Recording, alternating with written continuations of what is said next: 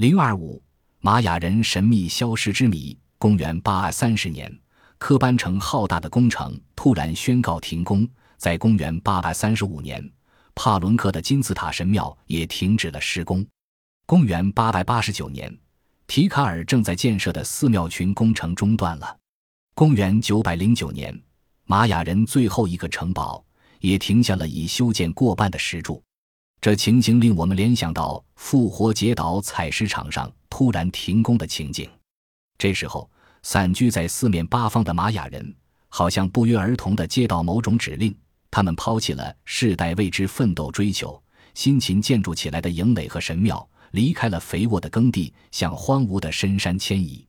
现在我们所能看到的玛雅人的那些具有高度文明的历史文化遗址，就是在公元八世纪至九世纪间玛雅人自己抛弃的故居。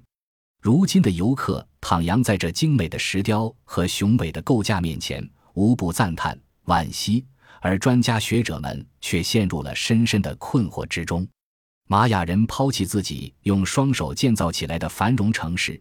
却要转向荒凉的深山老林，这种背弃文明、回归蒙昧的做法，是出于自愿，还是另有其他原因？史学界对此有着各种解释与猜测。譬如说，外族侵犯、气候骤变、地震破坏、瘟疫流行，都可能造成大规模的集体迁移。然而，这些假设和猜测都是缺少说服力的。首先，在当时的情况下。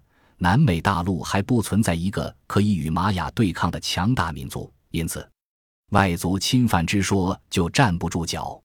气象专家几经努力，仍然拿不出公元八世纪至九世纪间南美大陆有过灾难性气候骤变的证据。同样，玛雅人那些雄伟的石构建筑有些已倒塌，但仍有不少历经千年风雨却依然保存完整，因此地震灾难之说可以排除。至于瘟疫流行问题，看来很有可能。然而，在玛雅人盘踞的上万平方公里的版图内，要大规模的流行一场瘟疫，这种可能性是很小的。再说，玛雅人的整体迁移先后共历时百年之久，一场突发性的大瘟疫绝无耗时如此长久的可能性。于是，就有了后人的种种猜测。有人认为，玛雅文化的神秘消失是由外星人运用大型太空船集中人力物力进行突击性的运送来完成的星球大转移。太空船把绝大多数玛雅人运送到外星球后，只有极少数人留守。当这些留守者眼睁睁地看着自己的亲人离家而去，前往遥远的新天地时，就会注视着天空，发出啊咿啊咿的叫喊。似乎在向运送他们亲人的太空船叫道：“等一等呀，带着我呀！”这个猜测倒是与出土文物上玛雅人仰天呼号的形象颇为合拍。根据玛雅人神秘的生活方式和奇诡的科学成就，认为是一种有计划、有目的、有步骤、有安排的向外星球的移民行动，似乎也有一定的合理性。根据有关资料，有的学者认为。在大西洋中曾有一个大西洲，它经济繁荣，文化发达。可在一万多年前的某一天，它一夜之间沉入了大海，毁灭了。翻开地图，我们发现大西洲的位置离尤卡坦半岛很近。德国科学家默克认为，玛雅人在公元前八千四百九十九年六月五日十三时开始了他们的新纪元。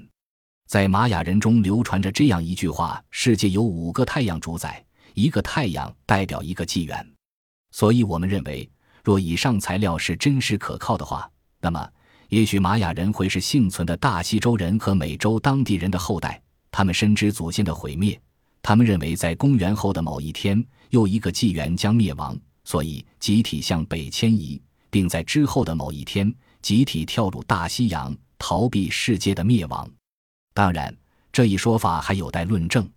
二十世纪八十年代末，一支包括考古学家、动物学家和营养学家在内的共四十五名学者组成的多学科考察队，踏遍了即使是盗墓贼也不敢轻易涉足的、常有美洲虎和响尾蛇出没的危地马拉佩腾雨林地区，用了六年时间，对约二百多处玛雅文明遗址进行了考察。结论是，玛雅文明是因争夺财富及权势的血腥内战。自相残杀而毁灭的。这些学者认为，玛雅人并非是传说中那样热爱和平的民族。相反，在公元三百至七百年这个全盛期，毗邻城邦的玛雅贵族们一直在进行着恐怖的争权夺利的战争。战族们用矛和棒做兵器，袭击其他城市，其目的是抓获俘虏，并把他们交给己方祭司，作为向神献祭的礼品。这种祭祀正是玛雅社会崇拜神灵的标志。能够把一件陶器雕镌得如此精美的玛雅人，为何会突然抛弃了文明，遁入雨林呢？学者们对此百思不解。玛雅社会一度相当繁荣，农业。手工业以及商业贸易都非常发达，但自公元七世纪中期开始，玛雅社会衰落了，战争永无休止，生灵涂炭，贸易中断，城毁相灭，最后只有百分之十的人幸存下来。公元七百六十一年，杜斯比拉斯城的王宫覆灭，可视为玛雅社会衰落的一个起点。杜斯比拉斯是方圆一千五百英里内的中心城邦。他遭到从临近托马瑞地托城来的敌人的攻击，随后是斩草除根的大屠杀。